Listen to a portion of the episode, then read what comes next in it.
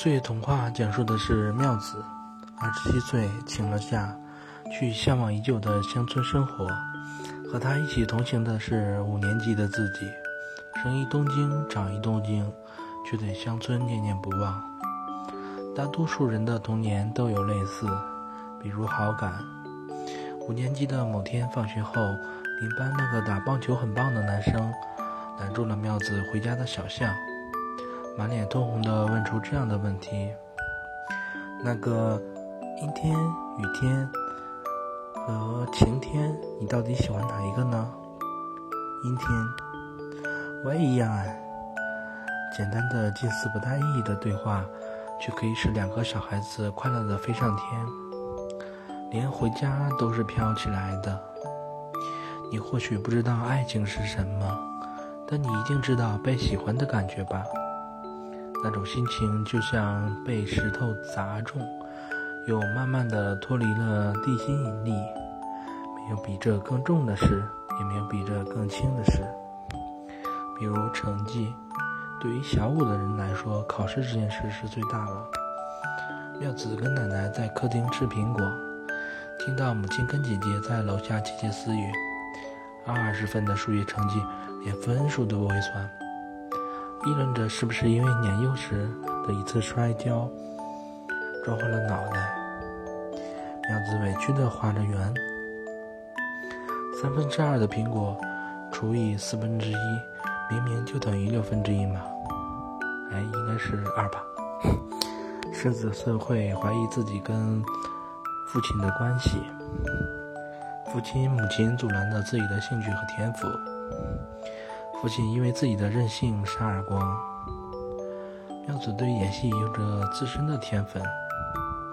当导演来家里再三恳求妙子学戏剧时，父母亲极力反对。如此相待，你一定会想到自己到底是不是亲生的吧？因为是老摸，所以总是充当着二手车回收站。无论是姐姐的衣服。鞋子和包包，讲了那么多，可是妙子已经不是五年级的人了。过去一去不复返。我不喜欢腻味的怀旧，我怕一怀旧自己就真的老了。但我更喜欢妙子被带到葱郁的山坡上，对着山林发出感叹：大自然真了不起。引来的反驳台词：“真正的家乡都是人创造的呀。”城里人一起看到森林啊、河流啊，马上就会想到大自然了不起。可是山里且不说，田文田园风光这玩意儿，还不是人用手创造出来的？人们啊，对，人民百姓，那边森林、丛林、小河。是的，只有土地和盐也不是。所有这些都有着各自的历史。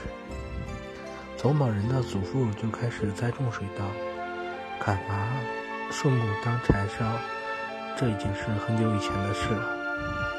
人与自然从自然界获取各种生活必需品，逐渐创造了这番景色。没有人就没有这番景色吗？是啊，农夫如果不能一直从自然界取得生活必需品，他们自己也生存不下来啊。所以必须能生于自然，取于自然，也可以说大自然和人类共同创造的这番景色，这大概就是所谓的乡村吧。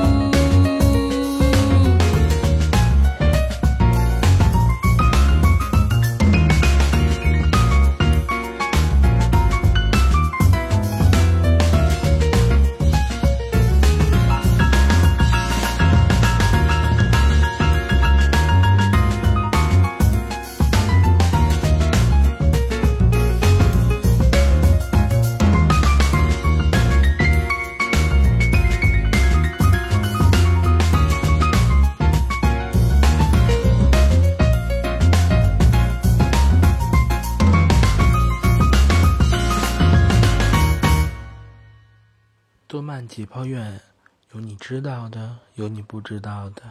我是 F 君，咱们下期见。